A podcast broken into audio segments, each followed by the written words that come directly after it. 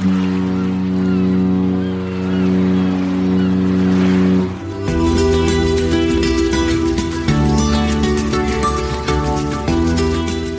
Tricks, der Kreuzfahrt-Podcast. Mit Jerome Brunel und außerdem mit dabei Franz Neumeier in München. Grüß dich, Franz. Hallo, Jerome. Mensch, und endlich mal wieder mit einem richtig gut funktionierenden Studio. Wir hatten ja in den letzten Wochen, also ich hatte in den letzten Wochen ja wirklich riesen Probleme mit meinem Mischpult, mit meinem Computer und allem drum und dran. Und ich weiß auch, woran es gelegen hat inzwischen. Mein Kater ist über das Mischpult gelatscht und hat da alles Mögliche verstellt. Und ich habe dann ewig nach den Fehlern gesucht. äh, das ist fast so, so schwer zu äh, steuern, so ein Mischpult, wie ein ganzes Kreuzfahrtschiff, glaube ich. Also ich habe lange gesucht, aber wer lange sucht, der ewig findet. Oder Aber du machst nicht gerade echt der Spruch. Gell, das weißt du schon. Nachdem ja so Katzenbilder im, im Internet oh. bei Facebook über so an absoluter Topstelle stehen, Katzenvideos, jetzt dem armen Kater die Schuld zu geben. Na, an irgendjemand muss es liegen und er kann sich auch nicht wehren. So, ähm, wir haben ein ganz interessantes Thema, glaube ich, heute. Äh, wir gucken ein bisschen in die Zukunft, nicht in die Glaskugel, sondern wir schauen tatsächlich mal, äh, welche Schiffe im nächsten Jahr denn neu auf den Markt kommen. Denn noch immer boomt die Kreuzfahrt, das schon seit vielen Jahren, und die Reedereien bringen ein Schiff nach dem anderen äh, zu Wasser. Beispiel AIDA hat ja in den letzten Jahren eigentlich jedes Jahr ein Schiff ja auf den Markt gebracht. Dieses Jahr glaube ich nicht, ne? Nächstes Jahr, also 2014 glaube ich nicht. Genau, 2014 ist erstmal eine Pause, ähm, weil die aktuelle Serie der Schiffe ja jetzt erstmal ähm, abgehakt ist und äh, fürs Jahr drauf steht dann ja das große äh, neue Projekt, die in Japan gebauten Schiffe an, äh, sprich die, die Aida Prima, die da im März 2015 als erstes dieser neuen Baureihe dann kommt. Äh, Im nächsten Jahr ist in Deutschland erstmal TUI Großes dran die genau. mit Mein Schiff 3 ja ihren, ihren ersten eigenen äh, Neubau in Dienst stellen. Wir haben ja sowohl über das neue Schiff von AIDA berichtet, als auch über die Mein Schiff 3 in der Vergangenheit äh, berichtet. Du warst ja auch dabei, als die Mein Schiff 3 zu Wasser gelassen worden ist, beziehungsweise, wie nennt man das nochmal? Also man das, hat das, das Wasser das in die Wasser Badewanne gelassen. gelassen wurde. Ne? Also aufschwimmen heißt es formell. Genau, aufschwimmen äh, bei der Mein Schiff 3. Wir haben ja schon über dieses Schiff gesprochen. Das ist jetzt äh, kein riesiges Schiff, äh, 99.000, ich hätte fast gesagt brutto Registertonnen, das stimmt aber nicht, sondern es sind tatsächlich Brutto-Raumtonnen. Ist das so richtig? Brutto-Raumzahl. Die Brutto-Registertonne ist so, so, eine, so eine veraltete Messgröße, die nicht mehr verwendet mhm. wird. Brutto-Raumzahl, ja, das ist eine, eine theoretische, also nicht theoretisch, schon eine ganz, ganz pragmatische, eine Berechnungsgröße, die also jetzt nichts über das Gewicht des Schiffs in dem Sinne aussagt. Das liest man oft mal fälschlicherweise, dass ein Schiff dann 99.000 Tonnen wiegt. Das ist, das mhm. ist ziemlicher Unsinn. Es ist einfach eine Messgröße, die nach ganz komplizierten, aber in international gleichen äh, Regeln äh, einfach berechnet wird, aufgrund dessen sich dann zum Beispiel Steuern und Vorschriften für die Besatzung und, und solche Dinge äh, ableiten lassen. Letztendlich ist es einfach eine Größenordnung, die, die ja standardisiert gewisserweise die Größe des Schiffs definiert. 99.000 hätten wir da nicht noch die 100.000 voll machen können? Ja, ich glaube, dass äh, da, da schaut jetzt niemand wirklich drauf, dass man da glatte runde Zahlen macht. Diese 99.000 oder jetzt aktuell aktuell 99.300, ist auch nur eine grobe Bauplanung. Letztendlich wird diese Bruttoraumzahl tatsächlich dann erst von der Klassifizierungsagentur, also ich nehme an, dass das bei, bei TUI Große wahrscheinlich der germanische Lloyd sein wird, die das Schiff dann tatsächlich ganz genau vermessen und dann eben nach diesen relativ komplizierten Regeln diese Bruttoraumzahl bis auf äh, ja, bis auf die einzelne Einzelstelle hinten dran genau äh, berechnen wird. Also so ungefähr 99.300 wird es bei der Mein Schiff 3 sein. Insgesamt gehen auf die Mein Schiff 3 2500 Passagiere und jetzt wird es, glaube ich, ganz interessant, wenn man nämlich diese Raumzahl in Bezug setzt auf die Passagiere. Denn dann hat man ja im Grunde den Platz, den der einzelne Passagier sozusagen zur Verfügung hat. Kann man das so sagen? Das kann man grob so sagen. Also die Zahlen werden auch ganz gerne mal berechnet, wobei es natürlich schon trotz allem sehr stark davon abhängt, wie das Schiff am Ende aufgeteilt ist. Also wenn ich, wenn ich ein ähm, weiß nicht, einen riesengroßen Kinderbereich zum Beispiel habe und noch einen riesen, riesengroßen Spa-Bereich, der nur gegen Bezahlung zugänglich ist, dann kann schon sein, dass die tatsächlich öffentlich zugänglichen Räume beengter sind als auf einem anderen Schiff, wo ich äh, ja kein Spa und keinen Kinderbereich habe mhm. äh, und, und das formell die Zahl kleiner ist. Aber so einen gewissen Anhaltspunkt gibt es natürlich schon, wenn ich mir die Größe des Schiffs äh, anschaue und dann die mit der Passagierzahl vergleiche. Also es fällt zum Beispiel bei der Costa Diadema fällt schon auf, äh, dass da sehr, sehr viele Passagiere im Verhältnis zur Größe drauf sind. Wenn ich das mal so mit der, mit der Quantum of the Seas, also beides Schiffe, die nächstes Jahr neu rauskommen, beides recht große. Die Quantum of the Seas hat eine Bruttoraumzahl von 158.000 bei 4.100 Passagieren.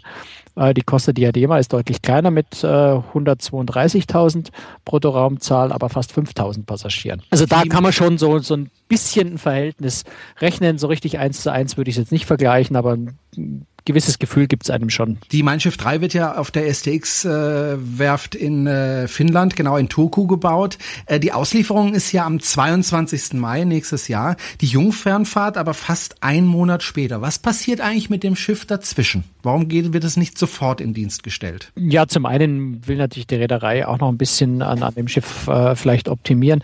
Ähm, Im Wesentlichen äh, ist natürlich nach der Auslieferung, also das ist dann quasi die formelle Übergabe von der Werft an die Reederei. Da könnte man im Prinzip an dem Tag losfahren. Ähm, aber zum einen muss sich die Crew natürlich an das Schiff gewöhnen. TUI Cruises hat da tatsächlich auch nochmal gegenüber dem ursprünglich geplanten Jungfernfahrttermin zwei Wochen zugegeben, äh, wie, wie Sie sagen, gezielt, um der Crew eben zwei zusätzliche Wochen zu geben, äh, um sich an das Schiff zu gewöhnen, um, um die Räumlichkeiten kennenzulernen, damit es dann wirklich auf der Jungfernfahrt auch klappt und nicht die Crew genauso unerfahren ist wie der Passagier, wenn sie auf das Schiff kommen.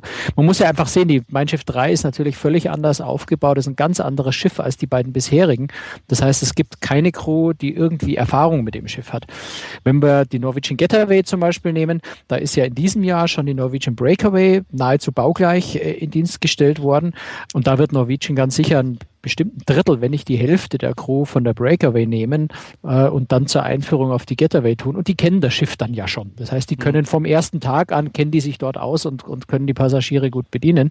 Bei der Mein Schiff 3 ist es einfach anders. Und deswegen ist es, glaube ich, gar nicht so, gar nicht so dumm, auch wenn es die Reederei eine Menge Geld kostet, das Schiff zwei Wochen nicht in Dienst zu stellen, weil da macht man natürlich keinen Umsatz in der Zeit. Äh, aber sicher dem Passagier gegenüber ganz angenehm, wenn sich die Crew dann auskennt.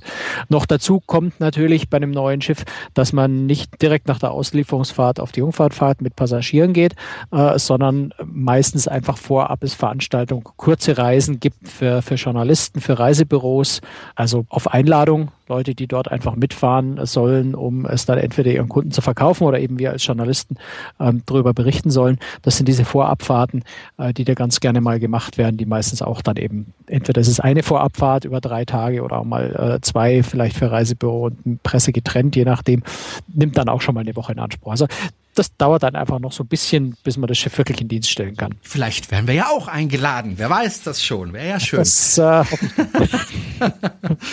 Gut, also die Mein Schiff 3, wie gesagt, äh, Jungfernfahrt am 13. Juni 2014. Gehen wir mal zu einem anderen Schiff, das ich ganz interessant finde. Du hast es schon angesprochen, die Norwegian Getaway. Die finde ich deswegen interessant, weil sie in Deutschland gebaut wird, nämlich in der Meyer-Werft. Ein recht großes Schiff, 4000 Passagiere, 144.000 ist die Brutto-Raumzahl. Da ist also wirklich ein großes Schiff. Das wird wieder ein Schauspiel, wenn das Schiff dann von der Werft dann ins Meer äh, das ist schon gefahren passiert. wird. Das, das ist, schon, passiert. passiert. Das ist vor ein paar Wochen schon passiert. Was? Die Norwegian Getaway ist sogar schon in, ich glaube, in Rotterdam ist sie gestern oder heute angekommen. Ähm, von mhm. Rotterdam sind dann auch tatsächlich im Januar auch diese Vorabfahrten, bevor sie von dort dann zu ihrer ersten Passagierfahrt aufbricht. Also die Getaway ist fast fertig. Die liegt äh, in Rotterdam und wird äh, jetzt noch fertig äh, ausgestattet. Da werden natürlich Möbel und Teppiche und, und alles, was halt noch so an, an, an Kleinkram, der aber auch seine Zeit dauert, noch, noch eingebaut und in Ordnung gebaut. Also stehen natürlich auch noch die sogenannten Sea Trials an, also die Fahrten aufs offene Meer. Man muss einfach mal gucken, funktioniert der Antrieb. Ähm, man macht dann äh, auch so, so, so Vollbremsungstests, also Tests, wie kurz oder lang ist der Anhalteweg des Schiffs, was auch eine ziemliche Belastung für die Maschinen ist. Also da wird einfach noch mal ein bisschen auf Herz und Nieren geprüft. All das, was man in der Werft und in so einem kleinen, ja, Becken, sehr viel mehr ist es ja nicht vor der, vor der Meierwerft, äh, nicht so richtig testen kann im Fahrbetrieb, wird da jetzt nochmal getestet. Aber dann ist äh, tatsächlich im Januar soweit, dass die Getaway schon in Dienst geht. Wie lang ist das Schiff? Weißt du das? Das weiß ich äh, nicht auswendig, aber ich muss es äh, ganz kurz nachschauen, dann kann ich dir das sagen. Die Norwegian Getaway ist 323 Meter und 70 Zentimeter lang. Also das ist ordentlich langes es ist, Schiff. Äh, es ist eine sehr ordentliche Größe. Ist auch das zweitgrößte Schiff, was in dem Jahr äh, in Dienst geht. Nur die Quantum of the Seas, die im Übrigen auch bei der Meyerwerft gebaut wird, äh, die aber fast ein Jahr später kommt, äh, ist nochmal ein Stück größer. Gehen wir mal von dem ganz großen Pötten mal zu einem kleineren Pott, äh, zur Reederei Silver Sea. Da kommt die Silver Discoverer. Genau, ist aber das kein ist aber, glaube ich, ist, glaube ich, kein Neubau, wollte ich gerade sagen. Das ist nämlich eigentlich die Clipper Odyssey, ne? Genau. Die Silver Discoverer ist ähm, eigentlich ein relativ altes Schiff, nämlich 1989 schon äh, gebaut. Äh, damals äh, witzigerweise kleine Parallele zu AIDA für den japanischen Kreuzfahrtmarkt, ist dann in Indonesien mal gewesen, dann bei einer amerikanischen Reederei und äh, landet jetzt eben äh, bei Silver Sea Cruises, die das Schiff äh, komplett umbauen, renovieren, modernisieren und zu einer Luxus-Expeditionsjacht machen. Also Silver Sea hat ja schon äh, zwei Expeditionsschiffe und äh, steigt jetzt äh, mit der Silver Discovery noch äh, Discoverer noch ein bisschen tiefer in das Expeditionsgeschäft ein. Also äh, Alaska, na Alaska sowieso, aber Antarktis, äh, Arktis, Grönland, ähm, Russland-Umrundungen, solche Dinge sind ja zurzeit sehr, sehr Mode und Silver Sea will sich da auch einen größeren Teil von dem Kuchen mit abschneiden. 128 Passagiere, das sind nicht viele, das heißt, es wären relativ teure Kreuzfahrten. Das ja, aber Silver Sea ist generell ja nicht die billigste Reederei, äh, ist natürlich natürlich im, im oberen Luxussegment angesiedelt und äh, 128 Passagiere ist natürlich für ein, für ein äh, Expeditionsschiff absolut optimal, wenn man ja meistens dann mit, mit Zodiac-Schlauchbooten äh, Landgänge macht und äh, ja, möglichst äh, keinen Massentourismus quasi machen möchte. Da ist die Größe wirklich klasse. Es gibt noch einen Umbau, nämlich ein Schiff aus dem Jahr 1988. Der Umbau kommt dieses Jahr sozusagen neu auf, auf den Markt wieder, nämlich die Star Pride ex-Seaburn Pride äh, bei Windstar Cruises, auch ein relativ kleines Schiff, 208 Passagiere. Genau, das ist ähm, auch insofern ganz spannend, die Star Pride, äh, weil Windstar Cruises ja bis jetzt nur Segelschiffe hat. Also mhm. Windstar Fair hat bis jetzt keine unter Anführungszeichen normalen Kreuzfahrtschiffe, sondern eben nur Segelkreuzfahrtschiffe, Segeljachten, relativ voll automatisiert, also ein bisschen anders wie Star Clippers, die ja äh, sehr, sehr stark auf, auf auch, auch die Seglerromantik setzen, wo sehr viel von Hand gemacht wird. Äh, die Windstar-Schiffe sind äh, voll automatisiert, fahren auch häufig eher unter Motor, ähm, wenn der Wind nicht ganz optimal ist. Äh, die Star Pride ist das erste äh, Nicht-Segelschiff, äh, was äh, Windstar tatsächlich in die Flotte aufnimmt. Von daher ganz spannend eigentlich. Besonders viel weiß man über das Schiff noch nicht. Also was Umbaupläne und sowas angeht, hat äh, Windstar da noch nicht besonders viel dazu gesagt. Das wird in Kanada umgebaut, ne? W wenn du das weißt, ich weiß es nicht. Ja, in der Irvin Shipbuilding in Shelburne, Kanada. Nee, nee, nee, das verwechselst du. Ah, ja, ja, ja. Das okay. verwechselst das schneiden wir einfach raus. Wenn der Brunel was falsch macht, wird das rausgeschnitten. Nee, bei uns wird nichts rausgeschnitten. Das lass auch drin. Ich bin in der Zeile äh, verrutscht, denn in, in Kanada verrutscht. wird nämlich tatsächlich aber auch ein Schiff äh, umgebaut. Äh, nicht umgebaut, sondern neu gebaut, nämlich die Pearl Mist. Das hat bestimmt kein Deutscher den Namen gegeben, weil ich glaube, ein Deutscher würde kein Schiff Mist nennen. Nee, aber im Englischen ist Mist natürlich Nebel, was ganz romantisches ist, ähm, also insofern. Das Schiff ist Mist. ähm, naja, da liegst du gar nicht, nicht, naja, da liegst du gar nicht so falsch. Erstmal, das Schiff hat nämlich schon eine ganz spannende Geschichte hinter sich. Das ist nämlich erst nicht erst äh, in diesem Jahr gebaut worden, sondern das liegt schon eine Weile rum. Äh, ist nämlich tatsächlich so. Das Schiff wurde gebaut und die Reederei hat das Schiff dann der Werft nicht abgenommen, weil es den Spezifikationen nicht entsprach, äh, weil, weil es gegen Vereinbarungen verstieß. Ich weiß, kann mich nicht mehr genau erinnern. Ich glaube, es waren also weniger Kabinen als vereinbart eingebaut. Also ganz, ganz seltsame Dinge, wo die Reederei dann gesagt hat, nö, das Schiff könnte er behalten. Mhm. Und äh, daraufhin hat dann äh, die Werft äh, tatsächlich ist nochmal in sich gegangen und hat das Schiff äh, umgebaut äh, und wirklich auf den Stand gebracht, wie die Reederei das tatsächlich bestellt hat. Und jetzt haben sie sich tatsächlich geeinigt und das Schiff geht äh, tatsächlich im Juni 2014 in Dienst. Interessant dabei ist auch, äh, dass äh, Pearl Sea Cruises eine neue Reederei ist. Gibt es bis jetzt nicht. Das ist also ihr erstes Schiff, sind aber trotzdem nicht ganz unerfahren, weil es nämlich derselbe Eigentümer ist wie American Cruise Lines, die mit äh, kleinen Kreuzfahrtschiffen küstennah und auch auf dem Fluss bin ich ja den Sommer gefahren auf der Queen of the Mississippi, das ist American Cruise Line gewesen. Pearl Sea Cruises also quasi eine Schwesterreederei dazu wird, wobei sie da ja ein etwas jüngeres Publikum haben wollen als auf den American Cruise Lines Schiffen, die schon ähm, ja ein Altersdurchschnitt sehr, sehr hoch äh, angesiedelt sind. Also da einfach nochmal einen neuen Markt erschließen sehr amerikanisch, werden sicher in, in Deutschland auch erstmal nicht besonders viel äh, Werbung machen oder viele Kunden finden, ist aber trotzdem äh, insofern ein ganz spannendes Schiff, als dass sie ähm, als eine der ganz, ganz wenigen überhaupt äh, auf den großen Seen fahren. Also Eriesee, Huronsee, ähm, den, den Lorenzstrom äh, ein Stück rauf und runter. Und das ist eigentlich ein wunder, wunderschönes Fahrgebiet. Aber es fährt kaum jemand hin. Die Hamburg äh, im Übrigen fährt dort auch mhm. hin nächstes Jahr für habe es nicht mehr genau, für, für ein paar Reisen. Aber die Pearl Mist fährt tatsächlich äh, fast den ganzen Sommer auf den großen Seen. Insofern, zumindest was den Aspekt Destination angeht, ganz spannend und auch ein recht, recht schönes kleines Schiff. Aber dann auch dementsprechend teuer. Entsprechend teuer. Ich habe die Preise nicht genau im Kopf, aber ähm, ganz billig werden die nicht sein. Wer eine günstige Kreuzfahrt machen möchte, der ist dann vielleicht besser dran bei der Costa Diadema. Auch über die haben wir ja schon berichtet in einer der letzten Folgen. Costa bringt am 30. Oktober, also in einem knappen Jahr, die Costa Diadema auf den Markt. Immerhin fast 5000 Passagiere, 132.500 500 äh, ist die Bruttoraumzahl, also ein Riesenpott. Du standst schon daneben. Wie lang? 300. 306, genau. Ja, wir haben ja schon drüber berichtet. Ja, was kann man zu dem Schiff noch sagen, was wir noch nicht gesagt haben? Nicht mehr viel, ja, ne? Features haben wir schon recht viele. Also seit wir das letzte Mal darüber geredet haben, ist natürlich noch nicht lange vorbei. Ja. Äh, ist nicht, nicht viel Neues dazu gekommen. Costa Diadema, neue Schiffsklasse bei Costa, unter dem Projektnamen Super Costa äh, gelaufen. Ist das größte Schiff, also das größte Passagierschiff, größtes Kreuzfahrtschiff, was je in Italien gebaut wurde. Dementsprechend auch Costas äh, größtes Kreuzfahrtschiff. Bin ich sehr gespannt. Also ich äh, bin sehr, sehr neugierig äh, auf das Schiff. Gerade weil man jetzt inzwischen auch schon ein paar Bilder gesehen hat, wie sie aussehen wird. Das sah aus, als würde es wieder recht bunt, was man von Costa ja äh, meist gewohnt ist. Äh, ich bin so ein bisschen äh, davon ausgegangen, dass jetzt seit der Costa Fascinosa, äh, dem letzten Schiff, was sie getauft haben, farblich ein bisschen dezenter geworden ist, aber so die ersten Bilder der Diadema schauen aus, als würden sie wieder schön, schön Costa bunt werden, was ja nicht unbedingt schlecht sein muss. Was mir auffällt, wenn ich die Costa Diadema vergleiche mit der Norwegian Getaway, ist, dass die Norwegian Getaway fast 1000 Passagiere weniger hat, aber größer ist als die Costa Diadema. Also hat man wahrscheinlich als Passagier mehr Platz auf der Norwegian Getaway. Das kann man jetzt mal von der Tendenz so annehmen, ähm, wobei man ich meine, das sind immerhin 1000 ja, ja. ähm, Leute mehr. Das ist ja schon äh, gewaltig viel. Macht macht schon einen Unterschied, ganz klar. Ja. Ja, ich glaube, das muss man sich tatsächlich dann bei beiden Schiffen im Vergleich angucken, wobei bis wir den Vergleich haben, muss man tatsächlich noch fast ein Jahr warten. Mhm. Oft ist es auch so, dass zwar rechnerisch der Wert vielleicht schlechter ist bei dem Schiff, es sich aber nicht unbedingt enger oder, oder wie weniger Platz anfühlt. Also das ist wirklich immer sehr viel subjektives Empfinden auch dabei. Insofern bin ich da immer so ein bisschen vorsichtig zu sagen, nee, das Schiff ist jetzt voll und das andere ist nicht so voll. Tendenziell wahrscheinlich schon.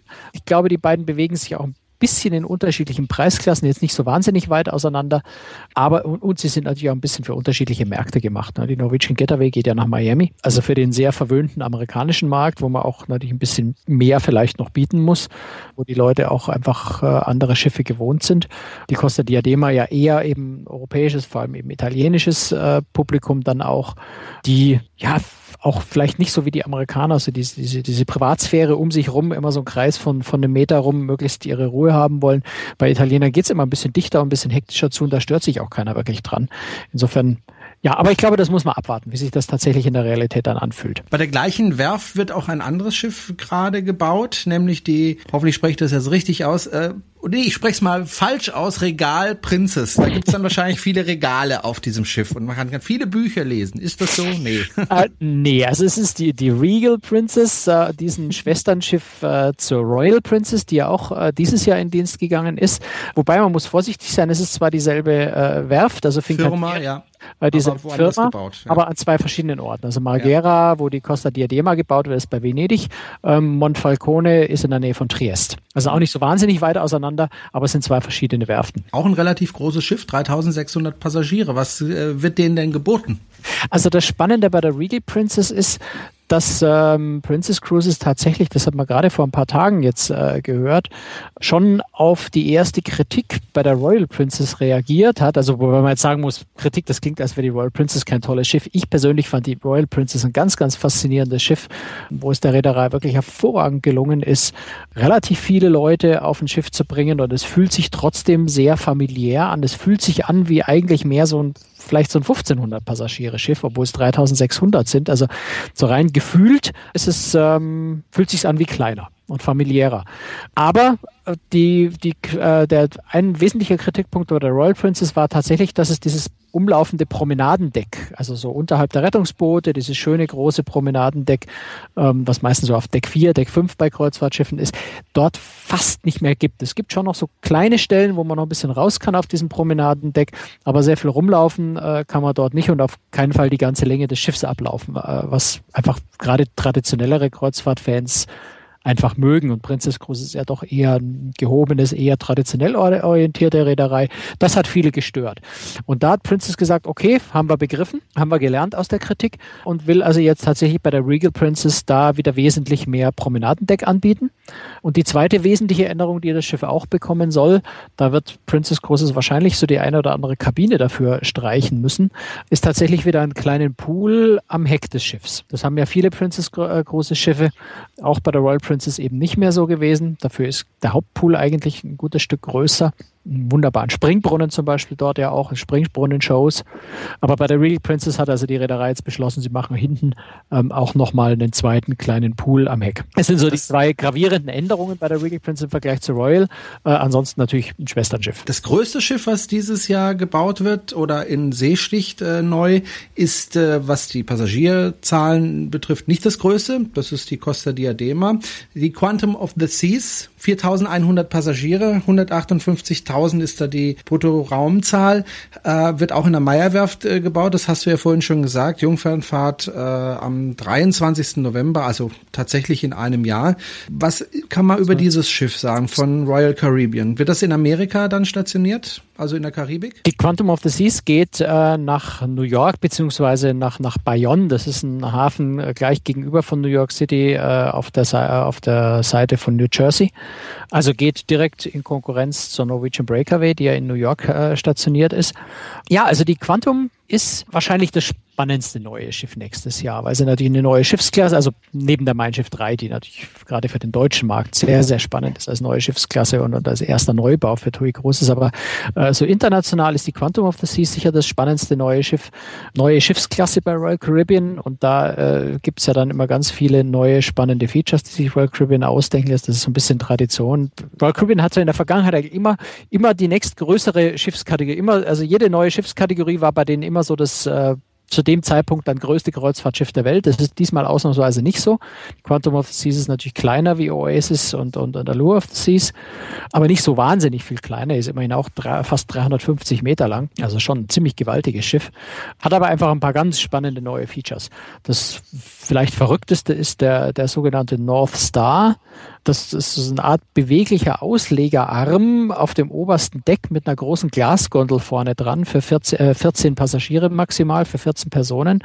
Und dieses Ding lässt sich also tatsächlich anheben und, und dann so ein bisschen zeitlich übers Schiff rausschwenken, also bis auf 90 Meter über dem Meer kann man dann da so quasi über dem Schiff schweben.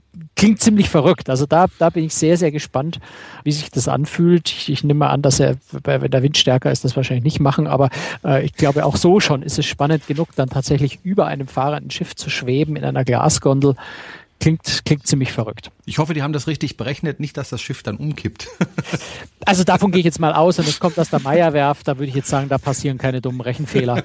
äh, da glaube ich, kann man sich drauf verlassen. ähm, auch ganz witzig und spannend ist der neue ähm, Multifunktionsbereich, äh, ähm, überdachter Sportbereich, ähm, in dem aber auch, und jetzt hört zu, Autoscooter fahren sollen. Hui! Ja, das so macht richtig, doch Spaß. So richtig Jahrmarkt, Volksfest auf dem Kreuzfahrtschiff. Also unter anderem können auf dieser Fläche dann Autoscooter fahren. Dort findet aber auch eine Zirkusschule statt, einschließlich einem richtigen Trapez, ähm, wo man als Passagier teilnehmen kann. Rollerskate fahren kann man auf der Fläche. Also auch da wieder ganz viel Spannendes. Und du kannst ähm, Skydiving machen. Äh, so, so ein senk quasi senkrecht stehender Windkanal. Also vielleicht hast du das in Reportage schon mal gesehen, Ach so, wo man ja, üben, also, man wo so man Fallschirmspringen üben kann, wo man diese, Ja. diese äh, Anzüge bekommt, die sich so schön aufblasen und dann kommt eben ganz kräftiges Gebläse von unten, was dich quasi so schwebend in der Luft hält. Also man kann sogar Fallschirmspringen auf dem Schiff. Ganz viele verrückte neue Features, die aber natürlich schon irgendwie reizvoll sind. Ne? Sind wir mal gespannt, ja. So im Alltag, was ich ja jetzt persönlich, wo ich mich persönlich am meisten drauf freue und wo ich ganz, ganz gespannt bin, wie das in Realität aussieht, ist ein äh, mehrstöckiger Raum am Heck von der Quantum of the Seas, der sich 270 nennt, also kommt von 270, nämlich 270 Grad Panoramablick, den man da hinten hat, also komplett verglast, äh, also quasi nach hinten und zu den beiden Seiten dieser große Raum. Gleichzeitig, und das finde ich ganz, ganz spannend, äh, ist, dieses, ist, ist diese Glasfront aber auch am Abend zum Beispiel Projektionsfläche, wo also dann, ja, ich weiß nicht, Filme oder, oder ein Urwald hin projiziert werden kann, um also da ganz, ganz andere Atmosphären, ganz andere Umgebungen künstlich quasi zu schaffen. Das wird also ein ganz, ganz spannender Hightech-Raum mit mehreren Bars da drin und, und also klingt, klingt sehr, sehr spannend. Kleinere Shows sollen da wohl stattfinden. Dann gibt's äh, an Roboterarmen, an beweglichen Roboterarmen aufgehängte Großbildschirme, die wohl da auch noch irgendwelche Performances machen.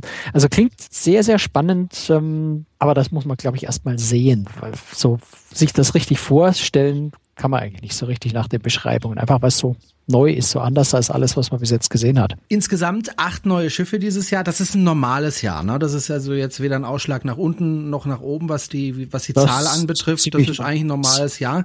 Äh, wird es immer so weitergehen in den nächsten Jahren, dass also jedes Jahr acht, neun, zehn Schiffe neu kommen? Ja, 2015 werden es wieder um die acht sein. 2016 haben wir zwei, vier, sechs, acht, zehn. Das sind es vielleicht sogar zehn oder zwölf. Also ja, ich glaube, das wird so weitergehen erstmal. Der Bedarf Du- ist groß. Wir haben gerade heute die Meldung gesehen. Ich bin mir nach wie vor nicht sicher, ob es jetzt wirklich schon der Auftrag gegeben ist an Fincantieri oder nicht. MSC lässt eins seiner Schiffe verlängern. Also da wird einfach die MSC Lyrica, jedenfalls hat das MSC in Brasilien bei der Pressekonferenz wohl gesagt oder bestätigt, das Gerücht gibt schon länger. Da wird ein Schiff einfach in der Mitte auseinandergeschnitten, also wirklich buchstäblich mit Schweißbrennern in der Mitte auseinandergeschnitten, dann wird ein neues Segment eingefügt und das Ganze wieder zusammengeschweißt. Dann hat man ein größeres, längeres Schiff mit mehr Passagierkabinen. Okay. Technische Ist also Herausforderung. auch, ist auch eine Möglichkeit, äh, natürlich statt einem Neubau die Kapazitäten zu erhöhen und die Nachfrage steigt nach wie vor. Also die, äh, der Zuwachs in der Kreuzfahrt ist nach wie vor groß und deswegen äh, sucht man nach allen Möglichkeiten, um die Kapazitäten auszuweiten, um die Nachfrage dann auch zu erfüllen. Du hast gerade das Jahr 2016 äh, angesprochen. Ich glaube, im Jahr 2016 werden wir äh, wieder zusammensitzen und vor allem über ein Schiff sprechen. Da bin ich mir ziemlich sicher. Weißt du, welches Schiff ich meine? Das Schiff, an das ich immer noch nicht glaube, dass es wirklich entstehen wird. Du meinst die Titanic 2. Richtig, ja. Das Schiff glaube ich ja erst, wenn es wirklich existiert.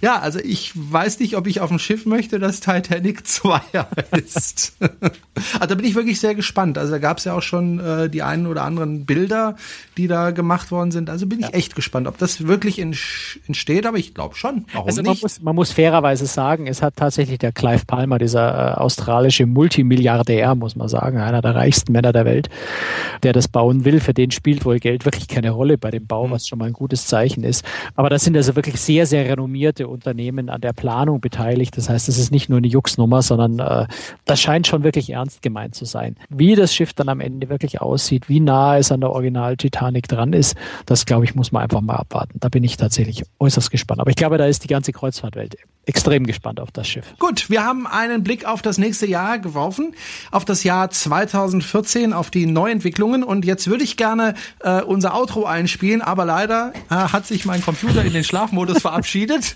Deswegen muss ich mal ganz kurz das Kennwort eingeben. Moment. So. Sind wir schon bei den 30 Minuten oder? Oh ja. Hm. So. Dann äh, ja, wir sind schon bei den 30 Minuten und ja, über die Schiffsnamen können wir dann nächstes Mal sprechen vielleicht. Wir wollten heute nämlich eigentlich über Schiffsnamen noch sprechen und warum die immer weiblich sind. Äh, jetzt machen wir so einen kleinen Cliffhanger. Überlegen Sie sich mal, warum sind die Schiffsnamen immer weiblich? Und die Antwort gibt Franz Neumar in der nächsten Folge. Das wird dann die 29. Folge sein von Cruise Tricks, der Kreuzfahrt-Podcast. Da erfahren Sie es dann. Ja, bis in einer Woche sagen wir Tschüss und Bye-bye. Oder möchtest du noch was sagen, Franz? Nö, ich wollte ähm, nur noch spannender machen. Ich sag mal, es gibt gar nicht eine Antwort auf die Frage. Das ist nämlich gar nicht so leicht zu beantworten. Ähm, Also seien Sie einfach mal gespannt, weil es gibt ein paar ganz spannende Theorien, warum Schiffsnamen tatsächlich weiblich sind oder auch nicht. Die Antwort, wie gesagt, in einer Woche wie immer mittwochs, der neue Podcast von Cruiserix. Danke fürs Zuhören, empfehlen Sie uns weiter und ja, haben Sie noch einen schönen Tag, Abend, Nacht, wann immer Sie uns hören. Tschüss! Tschüss, Servus.